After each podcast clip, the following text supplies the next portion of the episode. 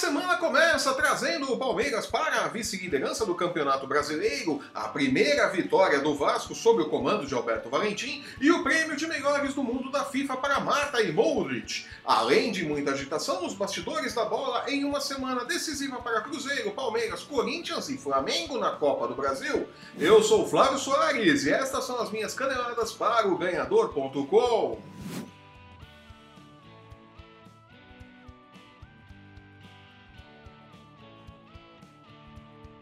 O saldo final da 26ª rodada do Campeonato Brasileiro deixou o Palmeiras a um ponto do líder São Paulo e colocou fogo na disputa pelo título de campeão brasileiro.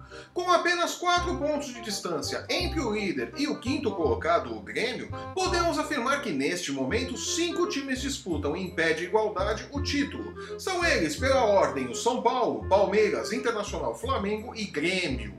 Situação muito boa para o futebol e para um campeonato por pontos corridos que, diferente de edições anteriores, vai segurando a emoção até as rodadas decisivas. Fazia tempo que não tínhamos isso aqui no Brasileirão, né? Que bom! Aleluia. Em decisão, o Vasco de Alberto Valentim deu-se muito bem em sua primeira decisão e conquistou uma providencial vitória contra o Bahia no confronto direto contra o Z4 na noite desta segunda-feira. Com os três pontos na mala, o Vasco conseguiu sair do Z4 e trocou de lugar com a Chapecoense, que perdeu para o Fluminense por 2 a 1 na Arena Condá e entrou no Z4 com 28 pontos. A mesma pontuação que o Vasco, que saiu da zona da degola por conta dos critérios de de desempate. Foi a primeira vitória do Fluminense contra a Chape em Santa Catarina, né? Então, além da Chape cair, caiu também o tabu contra o Fluminense. Oh. Muita água ainda vai rolar na ponte da parte de baixo da tabela do Brasileirão, mas podemos dizer que entre o América Mineiro, o 13º colocado, e o Sport, o 19º, todos têm chances de embarcar no trem que leva para a disputa da Série B em 2019. Olha aí que beleza! Mesmo, apenas o rebaixamento do Paraná, que perdeu mais uma e soma apenas 16 pontos em 26 rodadas. É, desculpa, torcida do Paraná, mas o time de vocês já era, né? Segue B ano que vem. Dói, eu sei, mas alguém precisa falar isso pra vocês. Me desculpem, né?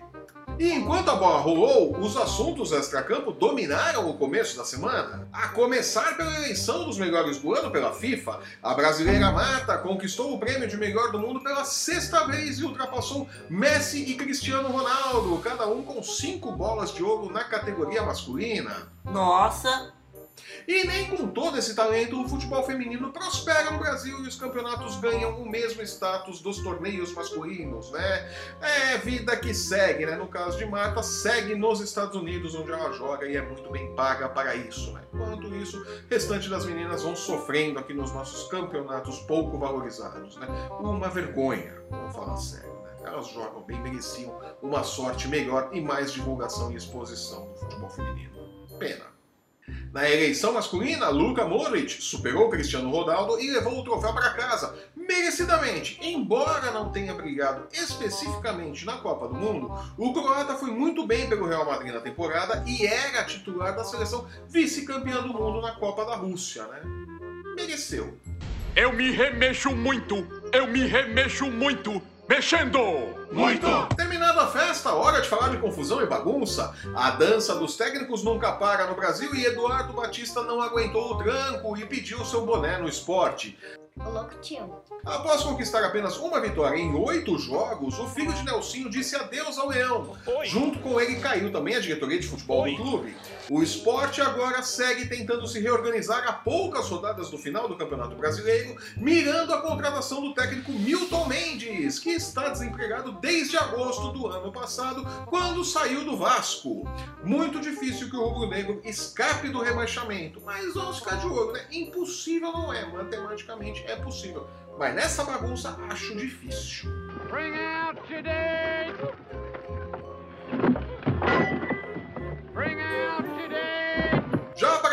Batista, talvez seja a hora de parar um pouco, repensar a carreira, as escolhas, reciclar-se por um tempo e retomar os trabalhos em 2019 ou até 2020.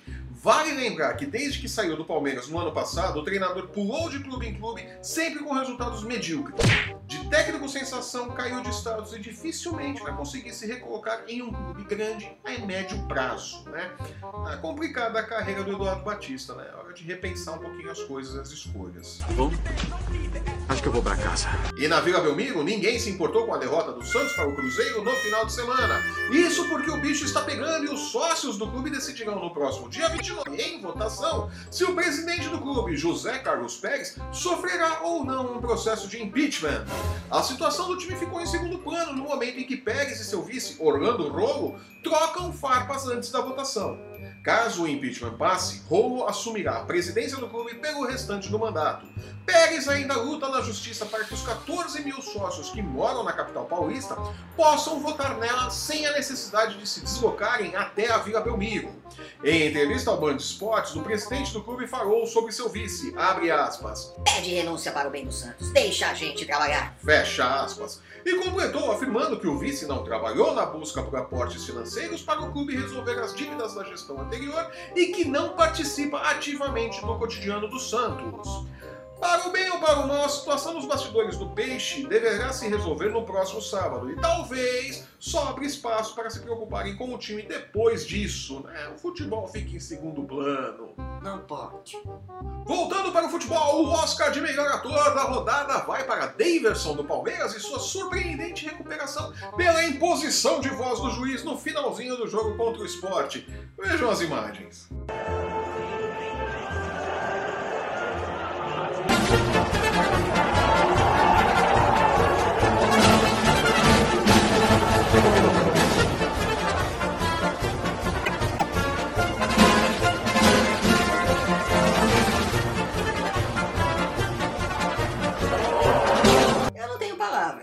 Isso, de verdade.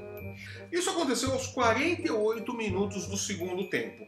Ninguém encosta nele. Ele cai rolando para fora do campo no melhor estilo Neymar. Levanta quando percebe que está fora do campo, dá um pulo, rola para dentro do campo, continua esperneando mais que criança de 3 meses e quando o árbitro chega perto, ele milagrosamente está recuperado e já sai correndo. Ah, não aconteceu nada. Opa, foi nada não, desculpa aí. Não. É o poder milagroso do cartão amarelo em ação. pra glorificar de pé, igreja. Alguém precisa ter uma conversa com esse rapaz, de verdade, né? Não- Não dá pra ele querer ser um novo Romero. A gente não tem espaço para um outro Romero no futebol brasileiro, né? Já tem gente demais na escola Neymar de teatro, né? Menos, Davidson, menos. Não pode. Com a bola rolando, Cruzeiro, Palmeiras e Corinthians e Flamengo decidem nesta semana quem serão os finalistas da Copa do Brasil. O Cruzeiro recebe o Verdão com a vantagem de 1 a 0 no placar e com Daverson marcado para rolar no chão. Tá brincando, né? O jogo está aberto, mas o empate classifica a Raposa. E se tem um resultado que Mano Menezes gosta, é de um bom empate. Em Itaquera, Corinthians e Flamengo fazem a outra semifinal. O 0 a 0 no jogo de ida deixa os dois times em pé de igualdade. Como o gol fora de casa não vale mais porcaria nenhuma na Copa do Brasil, qualquer empate levará a decisão para os pênaltis. Vitória por qualquer placar classificará o vencedor.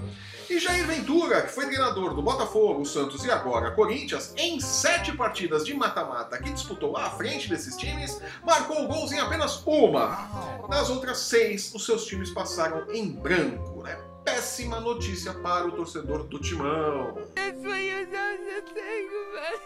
E como o futebol se começa ganhando fora de campo, o presidente do Flamengo, Eduardo Bandeira de Mello, disse em conversa, segundo apurou a coluna de primeira do UOL, que confia na classificação do Flamengo para a final, abre aspas, Se o juiz deixar, fecha aspas. É isso aí, nada melhor que colocar uma sombra de dúvida sobre a arbitragem antes de um jogo decisivo, quando o seu time não vem jogando nada na temporada. You can't handle the truth. Nice move, sir. Nice move. Respeito. O Corinthians promete contra-atacar com o Romero caindo no vestiário e dizendo que a culpa foi de Cuejar, né? Vai que cola e começa o jogo já com um cartão amarelo.